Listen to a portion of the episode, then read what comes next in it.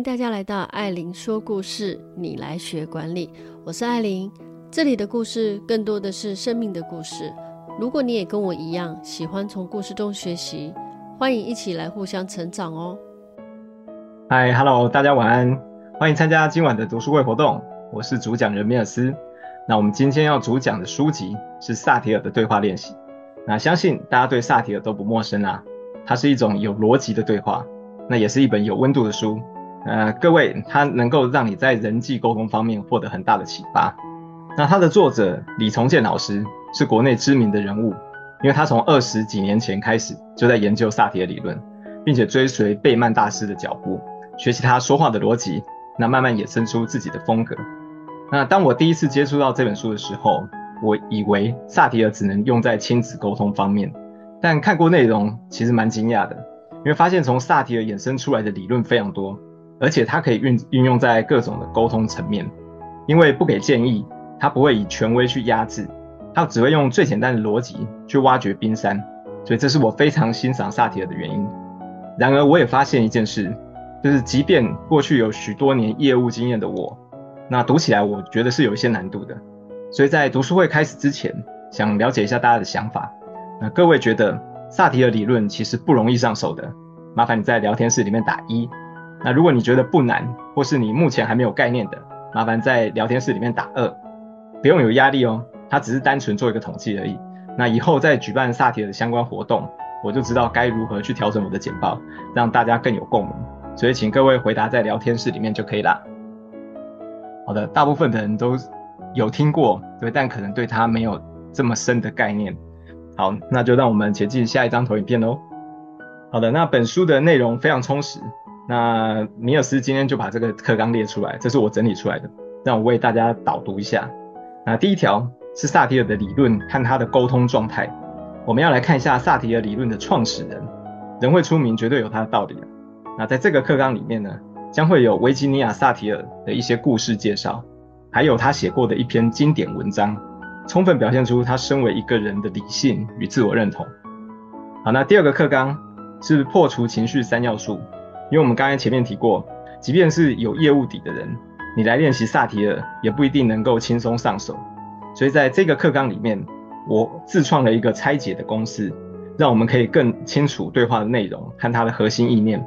那我补充的这些方法，它可以让初学者有效的去判断你应该要朝什么方向，或者说什么话来跟对方进行沟通。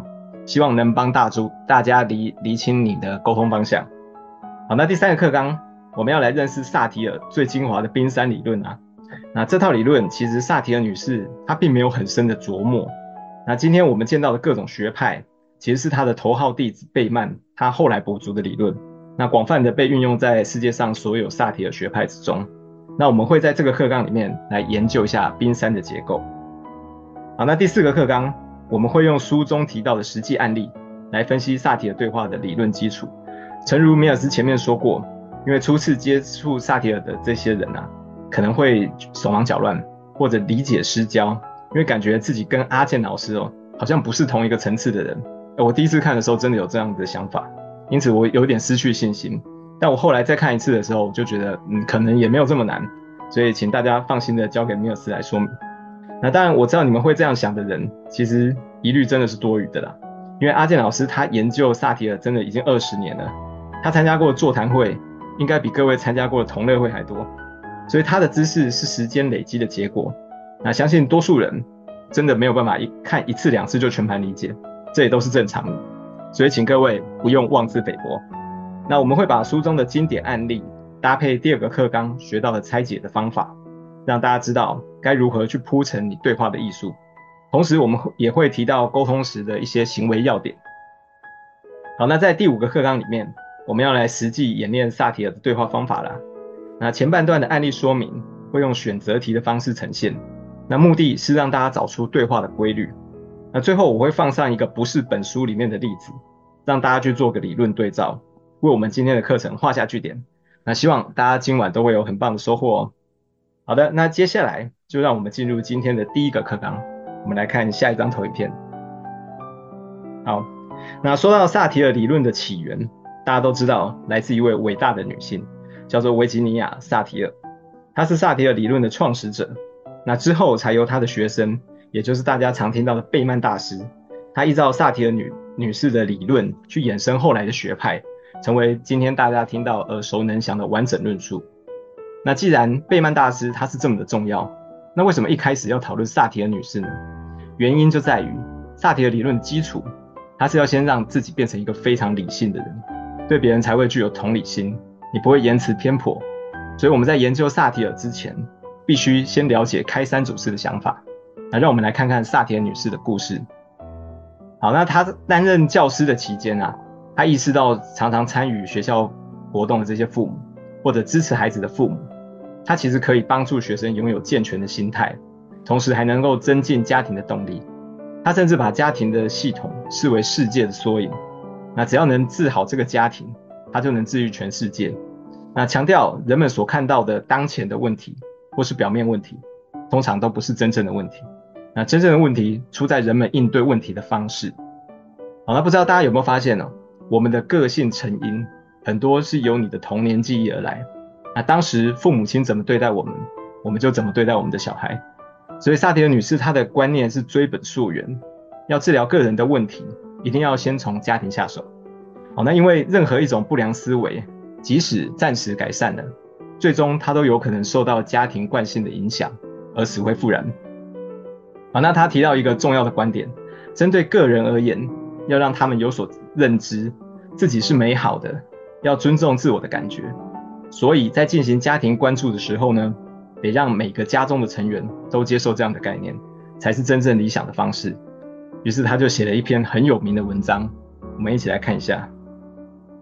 好的，这个英文字有点小，大家也不用特别琢磨去把把它看清楚。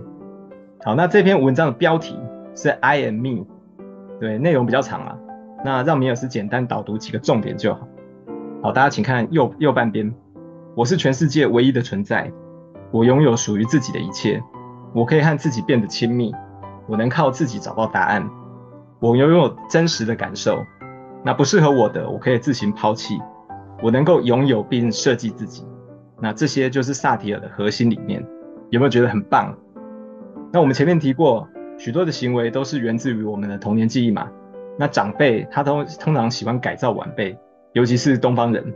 因为这种思想会被解读为家训，解读成教诲或是先天的美德，导致孩子的心灵他从小就背负了许多重担。那萨提尔女士她替个人发声，她认为一个人要从内心喜欢自己，要相信自己可以自主设计，这样的人生才会有意义。好，大家不妨回想看看哦，小时候我们发表意见的时候，大人通常会有什么反应？那激烈一点的，他会说：“你给我闭嘴，不要吵，对不对？”那中心一点的，他会说：“哎、我是你爸哎，我是你妈哎。”那听长辈的话就是对的。那普通一点的，他可能会跟你说：“拜托，拜托你不要这样，拜托你不要那样。”然后最后可能加上一句说：“这样很丢脸，很没出息之类的话。”那不论是哪一种方式，他其实都在逼迫你做出决定，你只能从反抗或顺从当中二选一。那叛逆就叛逆也没关系啊，我应该要反抗到底，就算撕破脸也没差。有的人会这样想，对不对？那也有人说，好吧，就听你的，谁叫我是你们的小孩？那谁叫我还没有办法独立，所以必须要听话。哦，这两种哪一种比较好啊？诶，搞不好第一种还比较好一点，因为至少撕破脸以后你能够做自己。但我相信多数人都没有这种勇气跟幸运。就像《叶问》第二集里面洪金宝的经典台词，有没有？为了生活，我可以忍。那小孩他肯定就是要忍下来的。但是你压抑心情去选择屈服的人，你的问题真的都没有解决，反而你内心会留下一个阴影，它甚至会改变我们的潜意识，变成以后你用来教育下一代的中心思想，你永远不会给小孩子独立思考的空间。所以呢，各位想要成为更好的人，你要对萨提尔女士的苦心有所了解。那接下来我们来看看当初萨提尔女士的言论，后来衍生为心理学派，那这个学派有哪些特点？我们就继续看下去。就有同学说这个文章很精彩，对不对？好，萨提尔的特点，把它整理出来了。无论各位觉得萨提尔他是困难还是简单啊，他的精华就是脱离不了这几个概念。第一个，他必须理解心声。呃，因为进入他人内在最快的路径，对，就是你要理解他们。好，那第二，萨提尔理论他不对人做出评价，他不会让你感受到威胁，他也不会想要去改变你的思想，它是一种最轻松自在的聊天方式。那第三，他不会给你答案，他也不说道理，他也不会指责你，只是彼此对话的来回应对，建立起个人的同理心，带出你更多的好奇。那你可能会问说，为什么好奇很重要呢？好，请让脑海中的画面带领着你理解好奇心的状态。各位想象一下，在一片荒芜的土地上，人类刚诞生的那时候，原始人其实他对大自然中的任何东西，他都没有先入为主的概概念。可是当他们开始四处探索，然后打猎、农耕、商业贸易的时候，他们才知道说，哦，原来世界上有一些毒植物是有毒的，那有些动物会咬人。而某些看起来跟他们长相一样的伙伴都是人类嘛，可是呢却不安好心，所以他开始会退到一个安全点，然后拿石头盖起城墙，把所谓危险这件事情给阻挡在外。好，那人们待在城墙里面，你会觉得安心呐？你出了城，你就想要赶快回家。那换句话说，这道城墙它就是你安全感的底线，是人类适应生活的认知范围。但但是它也是阻止你好奇心扩张的一个牢笼。那从小经历的家庭教育，其实我们就很像关在城墙里面的人，对，只求基本生存，我们却不敢向外探索。那理所当然就限制了你的想象力跟好奇心。那知名的知理心理学家阿德勒，大家一定有听过，他曾经说过，儿童人格的形成，其实早在四五岁的时候就已经决定了。那四五岁的时候，其实我们都住在父母一手打造的城堡里面了，那行事作风当然就会跟他们类似。如果你不保持好奇心，你这辈子可能就没有办法改过来了。对，那永远只能当父母人生连续剧的下一集。对，那不可能有眼睛一亮的作为。那慢慢的，个性就只剩下四选一喽。是哪四种呢？我们下一张投影片要来看一下。哎，今天大家发言非常的热络哎。哦，我就知道你会想要进进击的巨人，我本来也想讲的。那好，你你自己说的非常好。我们来看下一张。好，四种模式，它分别是指什么呢？来，我们来看一下，可能这样写你有点不太了解，让米尔斯来解释一下。我们先看第一个，指责。指责是指在乎自己，你在乎事情发生的情境，但是你不尊重他人的一种作为，也就是所谓的父母模式啦、啊。那这类型的人，他不管听众是不是接受，他就是要强势输出，让人们记住他说的话。但是这种做法常常会招来反感。如果说，各位的父母是这种模式，那当然你也有可能会学到他们的这种样貌。好，那第二个左下角讨好，讨好是忽略自我，在在乎事情发生的情境，尊重别人的想法。那这类型的人，他跟指责刚好相反。那为了生存，他们往往会牺牲自己来成全别人。好，那第三超理性，其实我不太清楚为什么要写超理性，因为理性应该是好事啊。但是看起来这有可能是原本萨提尔理论的原文翻译过来的，所以在文意上就没有那么精准。不过呢，它主要在叙述这类型的人，他是忽略自己也忽略他人，但是他很在乎事件发生的经过，所以他会把最大的努力用来放在争辩上面。好，那右下角那个打岔，打岔它是属于一个目空一切的应对方式，有点像修道院的那个闭关之人，他完全忽略自己跟他人。他也不在乎事情是怎么发生的，反正脑袋就是空白啊。然后他有事情他就跟你冷战，那你不讲话很难过，但是他不会的那一种。所以如果说超理性是熊熊烈火，那打岔个性的人，他其实本身就是冰山。那以上四种个性其实或多或少都有自己的缺点。那如果我们可以做到中间那个一致性，对待自己跟对待他人的立场是完全相同的，那其实你就能看清楚这四种缺点。而且用最快的速度去调整你自己。那大家觉得这四个模式哦，哪一种比较接近你对自己的认知？你可以在聊天室里面打上数字。那答案也不限制于单选哦。那米尔斯回顾早期的银行工作经验，我觉得我自己是二跟三的综合体。因为凡是认同我的人，他对我有什么要求，我从来没有不答应。对，但是不认同的人，他想要要求我，我就会非常的反抗，想要辩解，想要争取他们的认同。不过经过长时间的这种心灵修炼之后，我现在真的比较看得开了。我会把自己想象成电影《我是传奇》中的威尔史密斯，有没有？因为当全世界只剩下你一个人的时候，不管你见到谁，你都应该要很开心啊。我用这样的方式来调整自己的心情，那不要只是看到别人的缺点。来，我们来看一下大家的答案哦。哦，有一跟二的指责跟讨好，好。那有三是超理性的，诶，没有人选四，好，大部分人都是选在乎他人，对不对？非常好，你们有同理心。那是不是听得意犹未尽呢？不要走开，我们马上回来。那俊宇，你你最后是选什么？在乎？你你是选一吗？那他不一定是单选啊，有可能是复选。好，那 Ruby 跟我一样。哦，有那个 Wendy 选四了。好，那大家就大概知道一下，因为人格的分类没有办法这么完全，只是说在萨提尔理论里面，它大概是提到这个。好的哦，感谢大家的回答。那我们来看下一章哦。好，那在萨提尔对话这本这本书当中啊，阿健老师他有提到许多的对答举例，然后告诉读者说，这一句是属于冰山层级中的感受，然后这一个是感受中的感受。那某一句我是讲期待，那下一句再讲渴望。那当然对他而言，这些论论述都非常的精准。但是对于一开始接触萨提尔心法的人来说，会觉得说啊，你在说什么东西？我怎么好像都没听懂？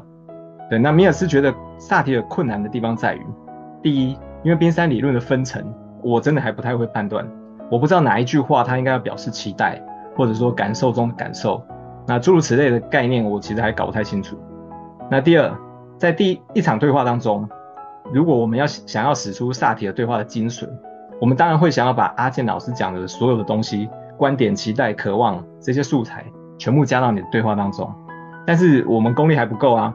你突然要在对话里面融入这些想法，你就会手忙脚乱，觉得自己好像很逊，没有办法达成沟通的目的。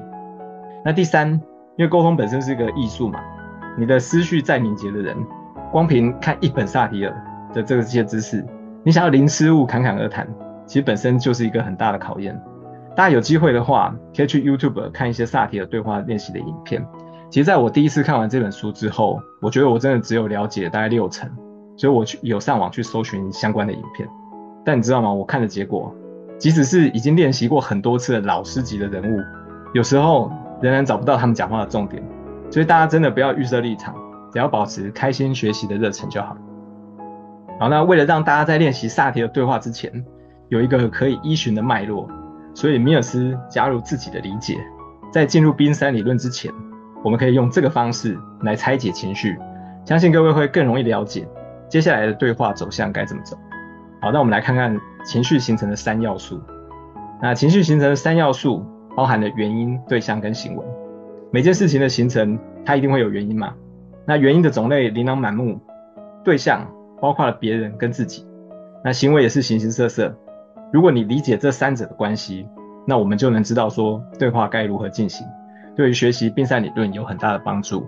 所以这个其实不是书里面的，这个是米尔斯自创。但我觉得我创了这个想法之后，对后面理解阿健老师的一些举例是真的有帮助的。所以我们之后来看一下，你就知道会有多大的帮助。来，那我们再下一页喽。好的，一个哭闹不已的小孩，那一个精神快要崩溃的爸爸，他们到底发生了什么事？我们这个跟前面的情绪三要素是有关的。我们回到前面那个想法，来好好的研究一下婴儿他的情绪形成的原因。那我想看到图片上他哭得这么惨，大家觉得有没有可能是肚子饿、尿不湿、身体不舒服、想睡觉、太冷或太热，然后可能看不到妈妈？对，这些原因都有可能。那婴儿的情绪的对象可能会是谁？对，有可能是他后面那个爸爸，那有可能是他自己，那有可能是出门的妈妈，所以他正透过大哭大闹的行为来表现他的情绪。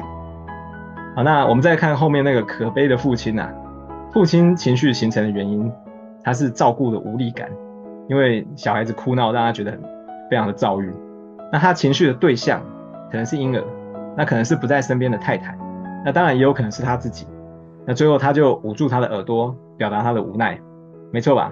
那这在这个当下确实是蛮为难的啊，因为婴儿你跟他讲理他也讲不听，那你修理他就变成家庭暴力。那喂奶、换尿布、哄他睡觉这些基本功，如果都做了还是没效，那请问这个爸爸他要如何解决他目前的困境？那如果说小孩子身体不适，你当然要带去给医生看嘛。那如果他是肚子饿，你就要喂牛奶，尿布湿了就换尿布。但是画面上这个宝宝哭的原因其实很难判断，根本不明确，所以我们可以用从爸爸的表情哦来推究一下原因。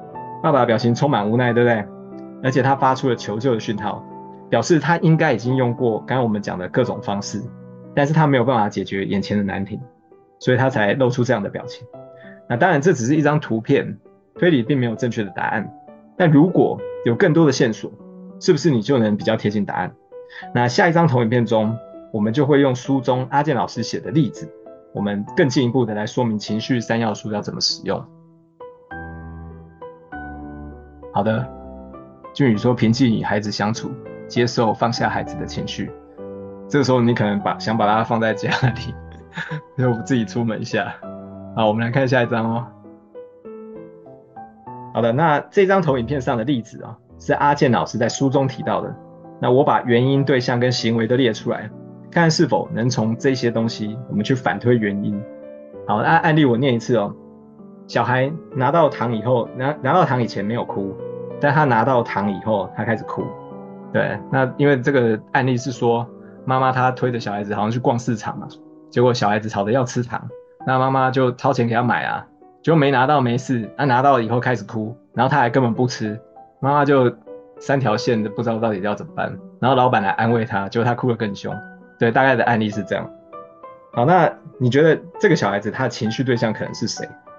那妈妈付钱没付钱就没事啊，结果他掏钱了以后，他反而适得其反，所以对象感觉好像不太可能是妈妈，对不对？那孩子他究竟是对糖生气呢？对老板生气，还是对他自己生气？那我们可以看到，小孩表现出来的行为，他有两个，一个就是大哭大闹的表象，那另外一个是不肯吃糖。他有没有可能对老板生气？有可能，但是偏偏在这个市场里面，一路上全部都是老板，他就特别挑这个生气，看起来好像不是那么合理。而且一路逛到这里，他都没哭，难道是突然中邪吗？开始气自己吗？这种几率应该也不高，对不对？所以，我们回推引发情绪最有可能的原因，应该是出在出在糖果身上。所以呢，阿健老师他就从糖果的话题去着手，变成一个完美诠释萨提尔对话的例子。所以，当我们学会以原因、对象跟行为三大方向来做一个比较去推敲，对初次尝试萨提尔的人一定会有帮助。因为三个要素中，你只要确只要能确定一个或是两个，比如说这个哭闹的小孩。他的行为已经是确定的嘛？那对象他也缩小了范围，但是就是哭闹的原因你还不知道。在进行萨提尔对话的时候，你就可以着重在厘清他的原因，跟他到底是对谁生气的这个对象，然后想办法去进行对话，这样你就不会把话题分散，那有助于萨提尔沟通技巧的发挥。所以米尔斯提供这个方法，其实是为了让大家更好学习。那后面的话，你会发现这个方法越来越有效。我们就继续看下去喽。好的，那关于情绪的三要素，我们可以这样子解读：第一，不存在原因不明的情绪问题；那第二，对象不明的情绪问题，通常都是针对自己。好，那因为自责它是一种情绪，然而更多的时候，当某些事件它触动我们自己设定的忍耐底线，我们就开始不开心。比如说，一个非常喜欢安静的人。那在朋友鼓吹下跑去逛夜市，那看到人山人海、万头钻动的现象都走不动了，他就会觉得说，哎、我干嘛没事找事做？那自己明明就不爱逛街啊，然后他就一直想到这些负面念头，然后开始变得不开心。那这类的情绪通常就是埋怨自己，为什么一开始要答应朋友的邀约呢？那或者一个学生他的成绩不理想，他就开始埋怨说，为什么别人念书可以得高分，那我自己好逊哦，我明明有念，可我就是考不好啊，是不是我自己能力不够？浪费这么多时间，根本就是白搭。所以呢，他抱怨的对象也会是他自己。好，那第三点，情绪的行为不会没有，它是在于表现程度的差别。那每个人情绪程度的表现都不同啊。有人一生气，他就想要找人打架。那有些人他会利用运动去转移他的注意力，或者还有一些嗯比较务实的，他会直接去 Seven 买两包洋芋片，然后配一罐可乐，他靠吃来发挥他发泄他的情绪。那这些都是解决怒气的行为啊。那即便是最柔弱的情绪反应，比如说碎碎念、深呼吸之类的，那其实也是一种发泄的方式哦。情绪行为不会没有，只是在于它如何表现。好，那第四点，调整行为来解决情绪问题，它不一定有帮助。好，为什么说调整行为来解决情绪问题不一定有帮助呢？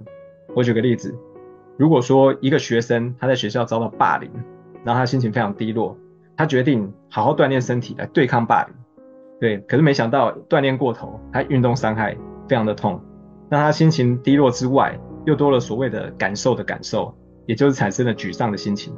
他认为说，我都这么努力了，上天居然还要继续惩罚我。那这时候你去调整他的行为有没有用？其实是有的，如果你让他少做一点运动，先把身体恢复正常，那至少可以去除心情沮丧这件事。所以我说，在某一些状况之下，你借由调整行为来解决情绪问题，它不一定有帮助，但不会是完全没有用。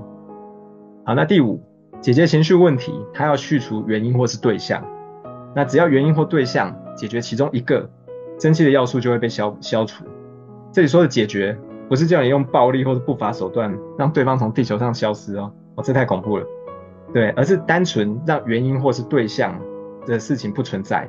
比如说之前新闻报道，相信大家都还记忆犹新，艺人隋棠，他楼下的邻居不是嫌他太吵嘛，然后去投诉媒体。对，那如果楼下的邻居最后选择搬走，那么造成不满的对象不就消灭了，事情就可以解决。那或者隋唐他改用高品质的隔音地板，把这个噪音消除。那情绪问题的形成的原因就不存不存在，对，这个也是解决问题的方法。所以你只要能去除原因或是对象，情绪问题就能得到缓解。好，那以上这个五点哦，其实是米尔斯想出来的诀窍，让大家在进入冰山对话之前，你可以去定位你的对话的方向。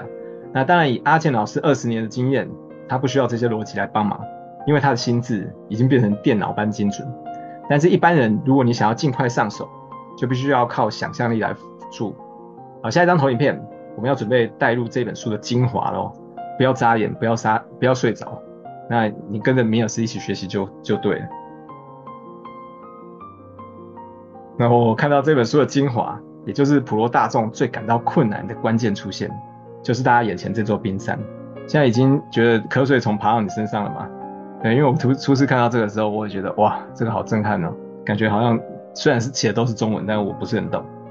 好，那冰山冰山理论，它一共被分为八个层级，表象的行为应对姿态，就是米尔斯所说的情绪行为啊，而水面下的那个感受，或是感受引发的另一种感受，对，这个部分其实还不难理解，但是后面的观点、期待和渴望，你要精准的去拆解或是运用，我个人认为真的没有这么简单。所以米尔斯才会希望大家先学会刚才我们的那个情绪三步骤的拆解方法，至少在你不了解情绪成形成的原因之下，你可以借由逻辑思考来理出你的对话方向，对学习萨提尔会有帮助。那等到后面实际案例更多出来，那我们可以来做个验证。好，那萨提尔本身它是一个心理学派嘛，那流派的发展本来就会依照时间累积而增加架构，那理论的部分我们简单带过就好了。那读书会就是要大家放轻松参加，不要因为这个理论复杂感到焦虑。那在下一张投影片里面呢，我写出比这更多的字，但它都是一些简单概念，给大家浏览一下。哦，刚才那张如果是瞌睡虫爬到你身上，现在这个瞌睡虫已经可能已经钻到你的大脑了吧？看到这么多字，有没有很害怕？好，那除了冰山理论，刚才我们提到那个层级之外啊，我还列出冰山的对话顺序，以及所谓的六 A 自我情绪连结。大家可能觉得说，哎，好难哦！我听到这里，我开始有点想睡了，因为这张投影片真的就是大魔王。不过大家不用担心啦，因为呢，那个六 A 虽然看起来很很困难，但实际上你在前面已经学过了，还记得吗？大家会想说，哎，真的吗？我听到这里感觉很惊喜，我们前面没有看到任何关于六 A 的说明啊，到底是在哪一段有学过？事实上，六 A 的情绪连结。其实就含在涵盖在前面萨提尔女士写的那一篇英文，标题是 I am me 的文章里面。因为六 A 的第一关是觉知嘛，当情绪有波动的时候，我们要让心灵冷静下来，看看目前是哪一种情绪在困扰你。对，这是觉知的功夫。那当你知道自己产生了不良情绪，然后接下来大方承认，我目前正被这种情绪困扰，然后我允许自己可以拥有这种情绪，接受让自己更好的想法。那最后试着转化看看。呃，任何一种方式都好，深呼吸、做运动、听音乐这些，让你克服不良情绪的影响，去欣赏解决问题的自己，然后以及让你的脑海记下这种习惯，以后再遇到类似的状况，你就不会钻牛角尖。所以是不是前面已经有学过？我没有骗你，对不对？好，俊宇对萨提尔非常的有感想，哎，就是对，因为你平常也是做那个与人沟通的事情嘛，所以我觉得萨提尔你可以真的学起来，这个对你非常的有帮助。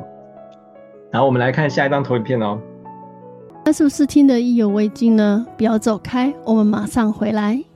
好，在这本书里面，我深受感动的一个例子，就是阿健老师到南京小学校去指导作文，却遇到一位叫做可萌的小孩，在课堂上直接把稿纸给揉掉，然后他的导师看了很傻眼啊。于是呢，阿健老师就跟可萌来一个心灵的顶尖对决。那假设这个案例发生在我们身上。那各位知道该如何对话吗？还是就先聊聊吧，见风转舵，看看结果如何。那有解决，运气算不错；没解决也没关系嘛，反正只要作文课结束，可萌的心情就会平静下来。那相信很多人都是这样想的。那传统的教育提供两种处理的方式，第一个就是硬碰硬啊，好啊，你居然敢在老师面前耍脾气，是不是？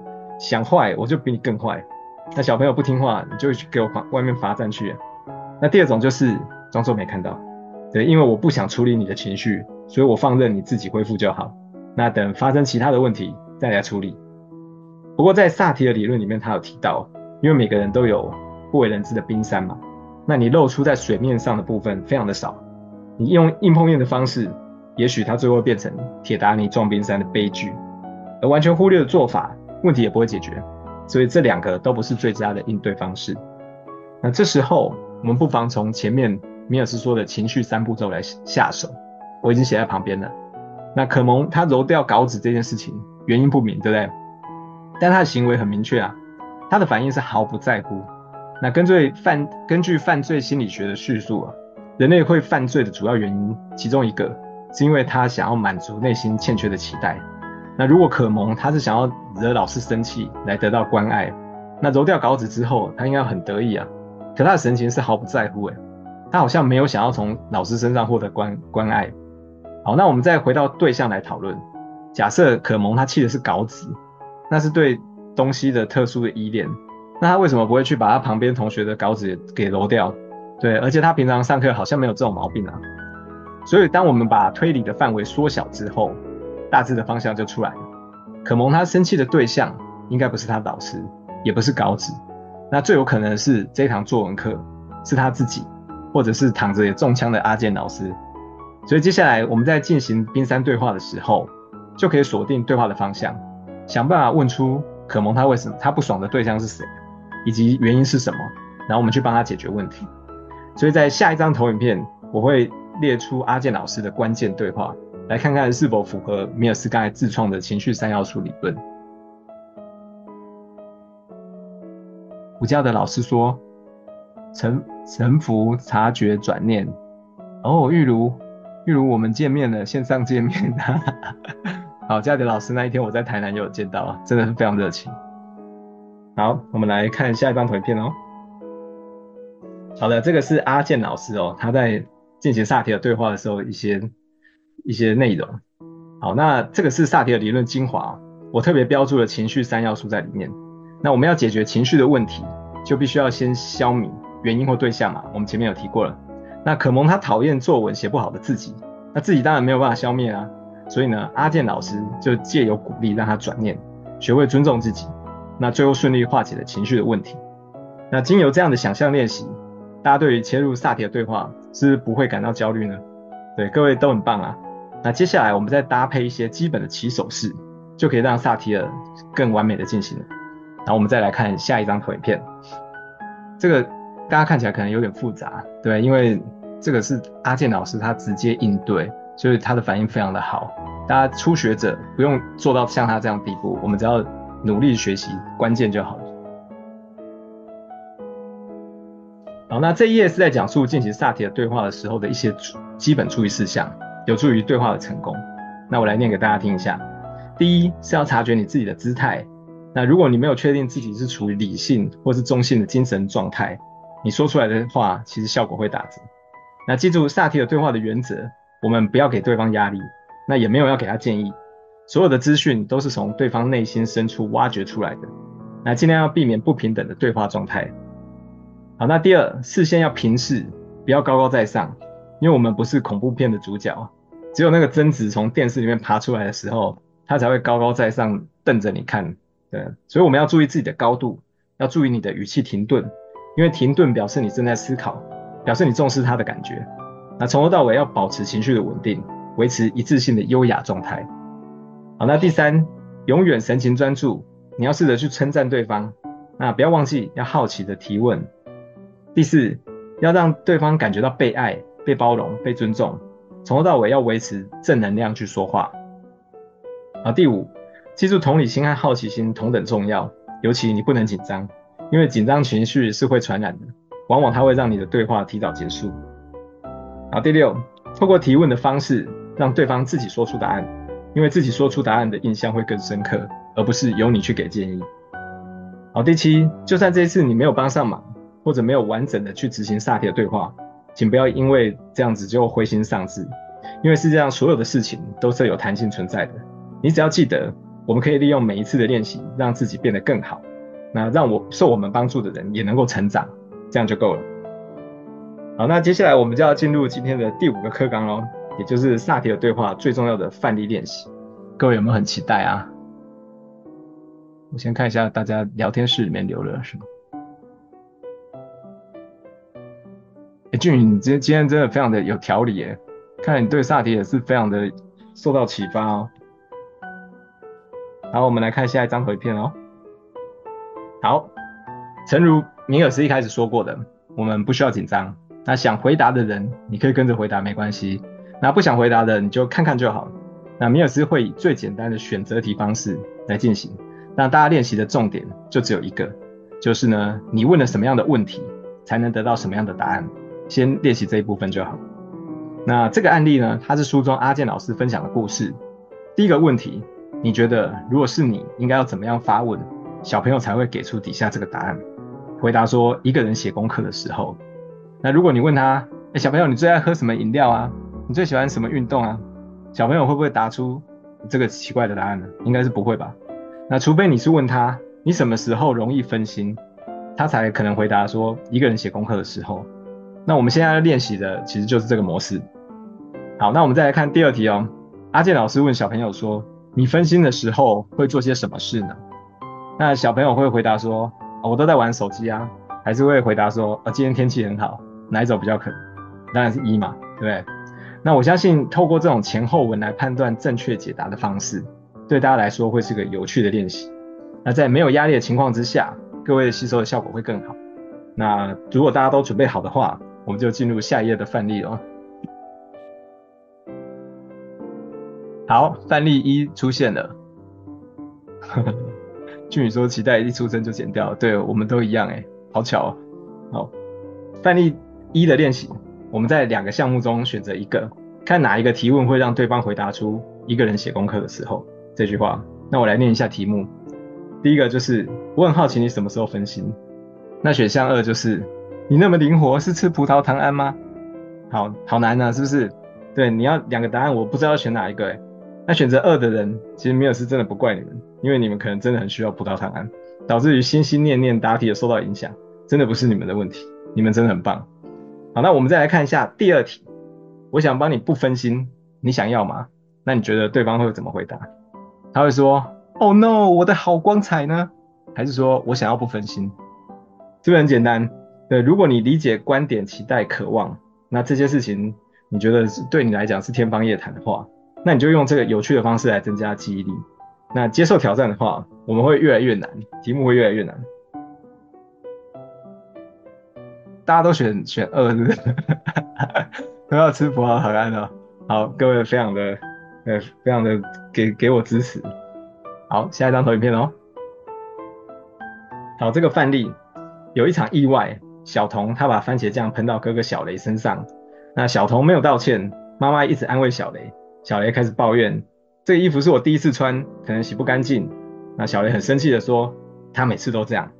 他认为弟弟是故意的。所以这个例子也是我在书中非常喜欢的一个例子。我们就用这个来练习，一样二选一的模式出发了哦。好，第一题，阿健老师说：“小雷，你很生气吧？”小雷会回答哪一个？是卡巴西贝诺造，还是说很生气？应该是二嘛，对不对？正常的人，大家该不会是要选你？哦，还好，大家都是很正常。啊，没关系，你们就这样当做玩耍一样来练习你的记忆。啊，那换作是我的新衣服被喷，我也气死了。答案是几？对，你应该不会去联想到郭雪芙跟林心如啊，穿比不穿还还凉嘛，对不对？所以答案就应该就是一。好，第三个，你生气是因为小童每次都用酱喷你吗？那小雷回答是几呢？难道他会说 Red Bull 给你一对翅膀吗？不可能啊，这答非所问。还是说二，他每次都捣蛋？对，答案就是二，他每次都捣蛋。好，那第四，阿健老师问说，小童是故意捣蛋的啊？小雷回答说，今天不准甜。对，这样对吗？虽然陈婷妮还蛮美的啦，但是应该不会采用她的台词，所以答案就是一呀。好，那第五题换题目喽，你要问什么样的问题，他才能让小雷回答出我不是故意的啊？啊阿健老师问小雷说，意志力在心里，免疫力在这里吗？那法拉利掉到海里，啊，维大利放在冰箱里，会是这样的问题吗？还是应该问他说，诶，那你是故意的吗？对，应该是这个选项才对吧？啊，他才会说我不是故意的啊。好，那第六题，问什么样的问题，小雷会回答说，他不相信，所以故意喷我，是跟 David Song 有关系吗？还是学妹叫 foodpanda Song 呢？